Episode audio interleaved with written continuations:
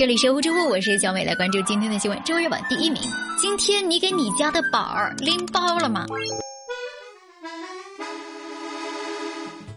这两天啊，家长该不该替孩子背书包这个话题冲上了热搜。起因呢是河南郑州一个小学放学啊，这个校长跟老师在门口挨个跟帮学生拎书包的家长轻声提醒说，请让孩子自己背，或者告诉孩子们下次放学的时候要自己背书包。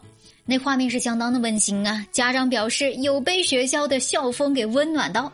这个新闻的正文那是一片祥和之气呀，这希望培养孩子的独立意识，教育孩子自己的事情自己做啊，这是多么善意的出发点，对吧？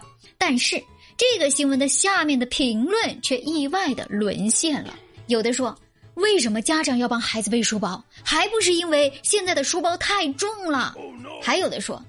我就帮孩子背过一次书包，感觉自己的胸骨都要被勒伤了。这些评论里面很多一看都是家长的切身感受，所以说这个事儿啊，家长可能很有话说呀。你猜猜看，现在学生的书包到底有多重？有个家长呢用“包罗万象”这个词儿来形容了一下。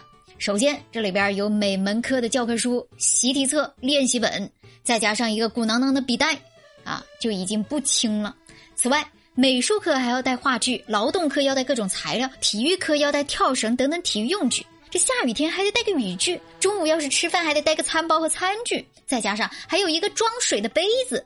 而疫情期间，有的家长还备上了什么口罩、湿巾、免洗洗手液等等。这一套装备下来，总而言之，这个包啊就已经不轻了。你说咱们国家不是一直都在呼吁减负减负吗？怎么还有那么多东西在小朋友的书包里呢？小美，我没有孩子，不是很理解啊。大部分的东西不能直接放在学校吗？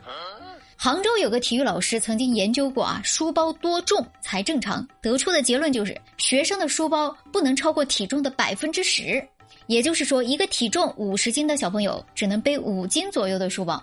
但很显然，现在的孩子做不到呀。所以说，这个家长替孩子背书包，有时候可能还真的不是矫情，也谈不上溺爱。是真的觉得小孩背书包太重了，太难了。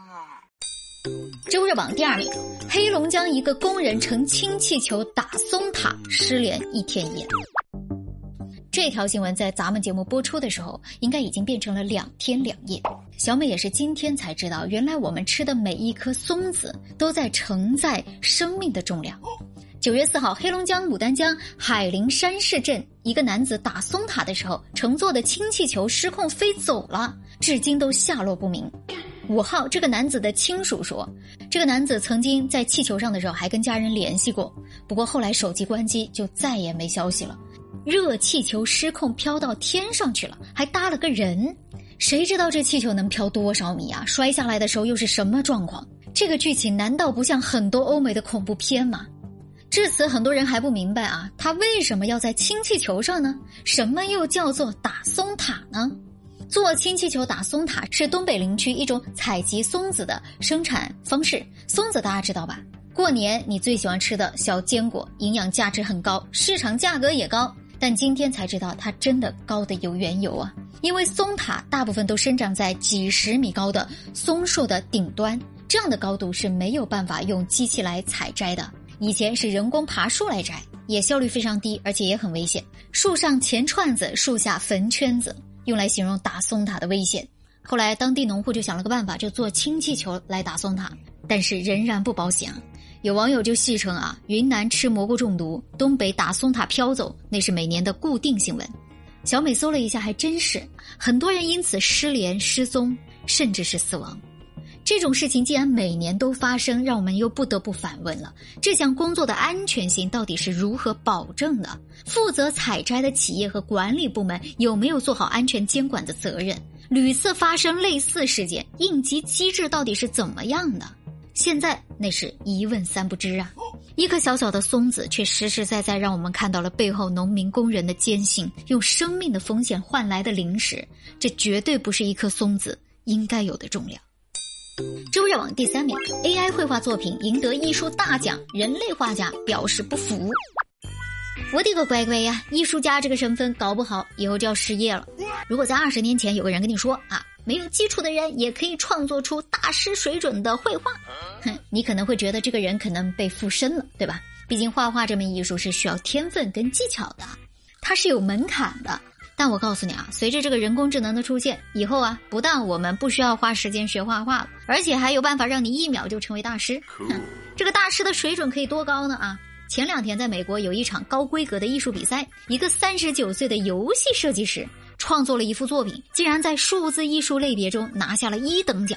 但这个报名的人吧，一笔都没有动过。他提交的作品完全是借助 AI 软件直接生成的，这还拿了一等奖，这瞬间把一溜手工绘画创作者甩了好几条街。关键是人家组委会还认可了啊，这金手指开的有点作弊的感觉了啊！其他的参赛者纷纷表示不服，提出抗议，甚至有人骂他无耻，说是艺术的灭亡。哎呀，这事不跟当年的阿法狗打败了世界一流围棋大师的感觉一模一样吗？从一方面说啊，艺术家们的愤怒是可以理解的，对吧？毕竟这是一种不对等的比拼，真正的艺术创作者会认为这是一种羞辱。但是另外一方面，我们不得不好奇，这未来这人工智能的这个生成，真的会导致艺术的死亡吗？小美倒是不觉得，因为你看，喜欢手工创作的人依然会选择人工画师，这是不可替代的。就像照相机的出现，并没有替代画家的存在。对这争论，你有什么看法呢？好了，这就是今天的热乎直播，我是小美，喜欢的话给我们一个好评吧。新的一天又开始了哟，我们一起加油吧！